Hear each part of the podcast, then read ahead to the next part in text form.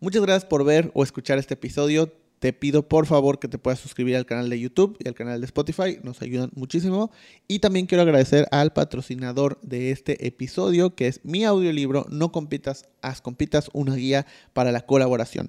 Lo puedes encontrar eh, disponible en la página de secretname.mx. Tenemos la versión únicamente digital, donde descargas y lo puedes escuchar en cualquier eh, dispositivo. O tenemos la versión eh, que es también física y digital. Te incluye un cassette que lo puedes reproducir en donde tú quieras. Eh, y si no tienes donde reproducirlo, también incluye de manera gratuita la versión digital que pues, se descarga y lo puedes poner en todos tus reproductores. Eh, no compitas, las compitas, el audiolibro, una guía para la colaboración, lo puedes encontrar en secretname.mx. Bienvenidos a Indescriptivo, el podcast.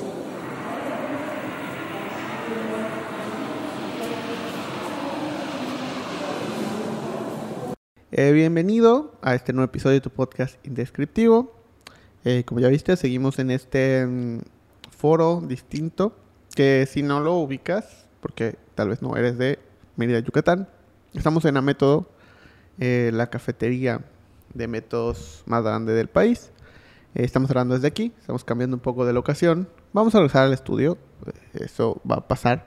Pero pues decidimos grabar un par de episodios en esta, en esta ubicación. Estamos aquí en la colonia Miguel Alemán, en Mérida, Yucatán. Así que si estás por la ciudad o de visita, pues te recomiendo que, vengas a probar estos cafés. Pero bueno, eh, el día de hoy, como ya vieron en la descripción de este video, eh, vamos a irnos un poco en contra de la conversación habitual.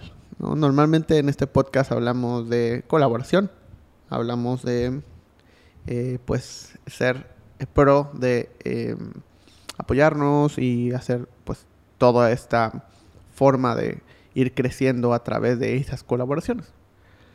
Pero una de las preguntas y de los cuestionamientos más constantes, sobre todo, por ejemplo, cuando doy alguna conferencia enfocada en el tema, cuando hay una plática o incluso cuando pues, en algún evento o algo, como tengo este tema constante de la colaboración, pues me, lo, me lo preguntan, ¿no? Es que, ¿qué pasa cuando alguien no quiere colaborar, ¿no? O qué pasa cuando yo no quiero colaborar. O sea, es, es, una obligación, tenemos que hacerlo siempre. O sea, tú colaboras con todas las personas o hay un punto en el cual dejas de colaborar o qué pasa. Es una pregunta constante. Em, las respuestas pues, han ido variando conforme el tiempo, pero creo que ya tengo la constancia suficiente como para hablar de este tema de una manera un poco más estructurada. Eh, y entonces el día de hoy quiero hablar justamente de eso, de cómo o, esta idea de, pues no tienes que colaborar con todos. Porque ojo, o sea, toda esta filosofía, no compitas, esas compitas, pues se enfoca en eso, ¿no? De no la, cero competencia, la colaboración, ir, etcétera, etcétera, etcétera.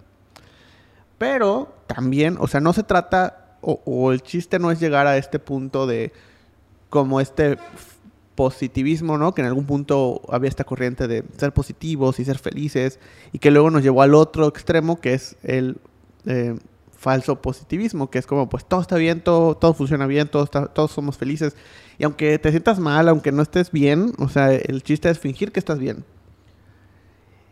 La colaboración es lo mismo, o sea, e, el chiste no es, bueno, venimos de una época donde todo era competencia. Crecimos con la competencia arraigada, nuestra forma de ver, pensar, entender, eh, nuestra forma de, estudiar, nuestra forma de hacer un negocio, una carrera, todo, a nivel personal, profesional, todo siempre fue competencia. Entonces llegamos con esta filosofía de la colaboración, eh, en la cual se han sumado literalmente millones de personas, pero se empieza a ir al otro extremo, ¿no? Donde con esta bandera de la colaboración creemos que nunca podemos no colaborar o si no llegamos a colaborar con alguien, entonces está mal, entonces no profesamos o entonces... Y, no solamente lo digo por, por mí o por Secret Name o por las personas que trabajan aquí eh, y los que están formando parte de esta filosofía, sino en general, o sea, hablando de cualquier persona, ¿no? Y creo que esto obviamente es una sobrecompensación del mundo del que venimos. y que el punto intermedio es al que aspiramos llegar, donde una colaboración tiene que ser responsable. ¿En qué sentido? No se trata de estar abiertos a colaborar con cualquier persona. Tampoco se trata de estar cerrados a la colaboración, sino se trata de saber elegir inteligentemente en beneficio de todas las partes involucradas. Hay muchas colaboraciones que no he hecho, eh, hay muchas colaboraciones a las que me han invitado y que he rechazado. Eh, hay muchas colaboraciones que no han sucedido. Y, estas se, se, han dado tanto por temas de, obviamente, tiempo, temas de otros proyectos, temas de la cantidad de personas, estando en este enfoque o, siendo como bandera de esta filosofía de la colaboración, por supuesto que diariamente me llegan muchísimos mensajes, decenas de mensajes enfocados en, oye, vamos a colaborar, oye, vamos a hacer esto, oye, vamos a hacer el otro, y sería para mí imposible atender a todos. Entonces hay muchas colaboraciones que se van a dar probablemente, solo que pues no ha llegado el tiempo, no ha llegado la combinación de factores ideales. Hay otras que seguramente no van a suceder porque tal vez no tienen la estructura adecuada en, para mi forma de verlo y no solo en beneficio de, que, ah, bueno, yo no encuentro ningún beneficio para mí, sino tampoco encuentro algún beneficio para un, todo, ¿no? Eh, porque cuando hablo de esta, de esta idea de la colaboración inteligente me refiero a son dos personas, son dos entes, son dos empresas, son, o, sea, pueden ser más, no, importa el número, pero al final son más de uno que se suman para crear algo más grande. Y ese algo más grande se vuelve la suma de todas las personas. ¿Qué sucede cuando eso algo más grande no se logra formar? ¿Y por qué no se logra formar? Porque no están los ingredientes adecuados. Es como decir, bueno, pues yo quiero hacer un, un panqué, ¿no? Pero no tengo, pues, tal vez polvo para hornear o no tengo harina ¿no? No tengo azúcar. Encuentro a alguien que sí tiene azúcar, pero no tiene harina. Y yo sigo sin tener harina. Entonces, no, o sea, aunque nos sumemos, no vamos a llegar a ese panque. Y no vamos a llegar a, lograr que sepa bien. Y no vamos a lograr que, que, tenga las expectativas que queremos. Porque no tenemos los ingredientes adecuados. Ni yo, ni la otra persona. O no tenemos la misma idea. Yo quiero hacer un pancake y el otro quiere hacer un brownie. Y a mí no me gusta el brownie. Y tal vez a esta persona no le gusta el pancake. Entonces no, no tendría sentido, oye, vamos a hacer un panque que sepa brownie o un brownie que sepa panque. No tiene sentido. O sea, no, no, no es la forma adecuada. Lo ideal sería encontrar a alguien que sí quiera hacer un brownie o que pueda hacer algo que sea un complemento a ese brownie. Yo, tengo, yo tengo una receta para hacer un helado, tú tienes una receta para hacer un brownie, cada quien hace, tú haces un brownie, yo hago un helado y listo, tenemos un postre increíble. Pero si no lo entendemos así, lo único que va a pasar es que vamos a tener constantemente malas experiencias con la colaboración.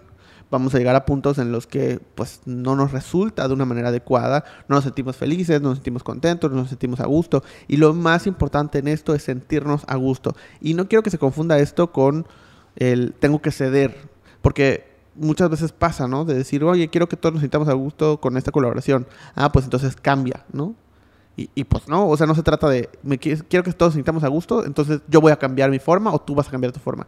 No, el, el quiero que todos nos sintamos a gusto es, si nadie tiene que cambiar, o sea, nadie tiene por qué cambiar algo. Y si nadie cambia nada y nos sentimos bien, lo hacemos. Y si no, no. Porque no es una obligación. Que podría estar padre, que nos imaginamos algo mucho más grande, mucho más chido, que está bien, pero si no estamos alineados no tiene sentido, porque eventualmente eso va a explotar. Solo vamos a estar ignorando la situación presente de que no es una buena combinación. Y aquí quiero llegar con esto, que entrar en este mundo de la colaboración se trata de dos cosas. Se trata de aceptación, de aceptar quién soy, qué hago y qué puedo aportar. Y también aceptar que las otras personas tienen sus puntos de vista, sus opiniones, sus gustos, sus preferencias, sus caminos, sus ideales. Y ninguno está bien ni mal. Solamente que si se combinan y hacen algo mejor, qué chido. Pero si no, también es muy valioso poder decir, ¿sabes qué? No me siento cómodo con esta colaboración. Incluso el, poder decir, es, eh, o sea, y dentro, dentro, de esta aceptación, el, el llegar a decir, ¿sabes qué? Creo que no está, o sea, no, estoy de acuerdo con lo que tú piensas, ¿no? Y esto no quiere decir que te estoy confrontando, simplemente es no estoy de acuerdo. No creo que esté bien yo. Si tú crees que está bien, está bien y sigue. No, no, no te estoy diciendo que cambies, ni quiero que tú me hagas cambiar a mí. Solo cada quien va a seguir su camino y pues El chiste es que todos seamos felices y contentos con lo que estamos haciendo. Y probablemente si colaboramos, alguien no va a estar feliz. Y alguien va a tener que ceder o va a ser un constante conflicto para que esto suceda. Y el punto no es ese.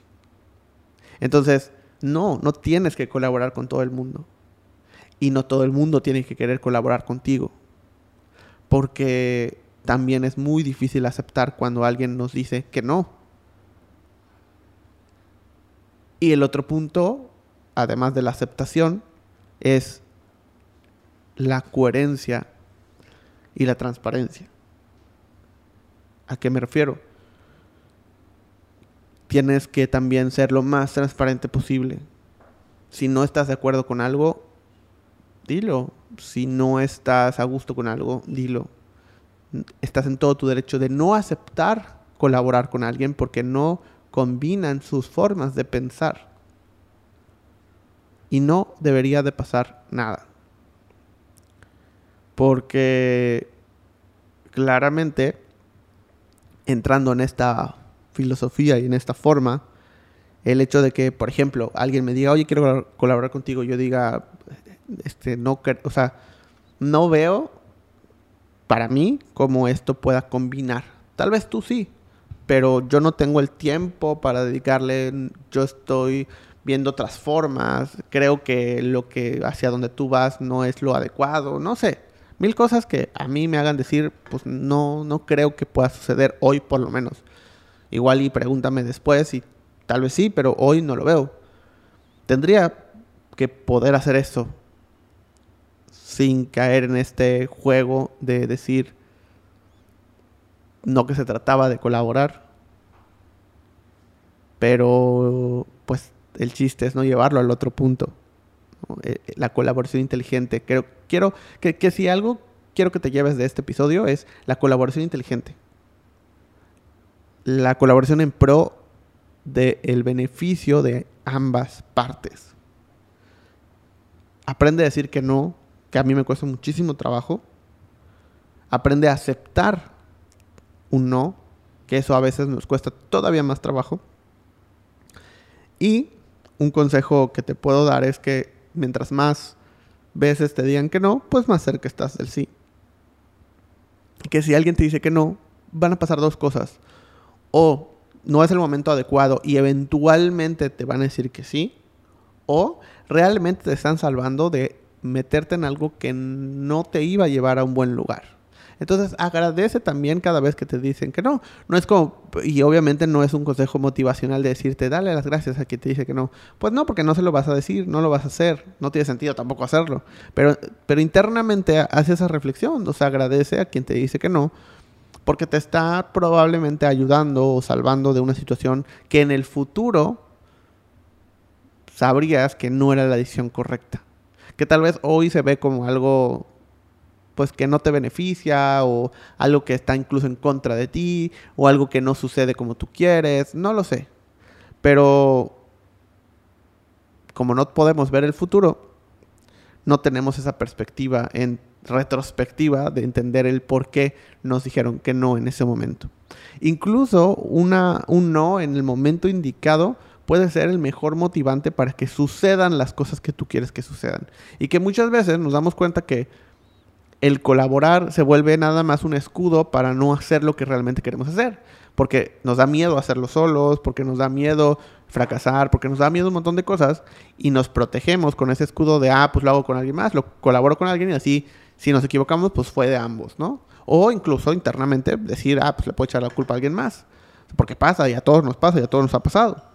Entonces, también entender que probablemente el buscar esa colaboración de una manera muy puntual puede ser un síntoma de tener un miedo a hacer algo. Y que también creo que para que una colaboración, una colaboración suceda, tiene, tenemos que estar listos para ello. Estas colaboraciones donde nos vamos a sentar a pensar para hacer algo nuevo y crear algo, normalmente no funcionan habrá algunos casos muy especiales y será un porcentaje muy pequeño en el cual realmente esto se den las combinaciones adecuadas para que algo que no existía, dos personas se unen o más y crean algo increíble. pero es un porcentaje muy pequeño. Normalmente las verdaderas colaboraciones exitosas se vuelven a partir de alguien que ya tiene algo listo y concreto con otra persona que también tiene algo listo y concreto y que por sí solo funcionan. Lo que pasa es que cuando se unen, hacen algo mucho más grande, pero son dos cosas que individualmente funcionan. O incluso son dos cosas que eventualmente van a llegar a ese tercer resultado, solo que les va a tomar mucho tiempo. Si se unen, les van a cortar ese tiempo tal vez a la mitad y el crecimiento va a ser exponencial. Y esas son las verdaderas colaboraciones. Entonces, en conclusión, ten cuidado con la colaboración que estás pensando. Analízala. Aprende a decir que no, aprende a decir que sí. Aprende a aceptar un no. Y entender hacia dónde vas y qué es lo que puedes hacer y aportar.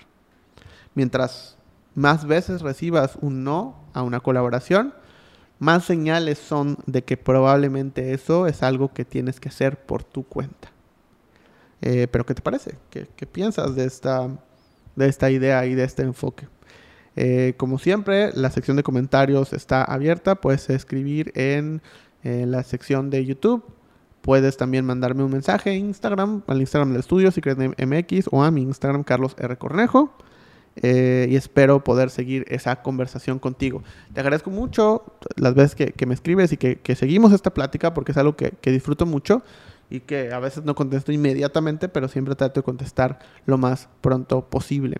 Así que te espero en el siguiente episodio. Ojalá nos podamos ver o escuchar eh, próximamente. Hasta luego. Esto fue Indescriptivo. El podcast.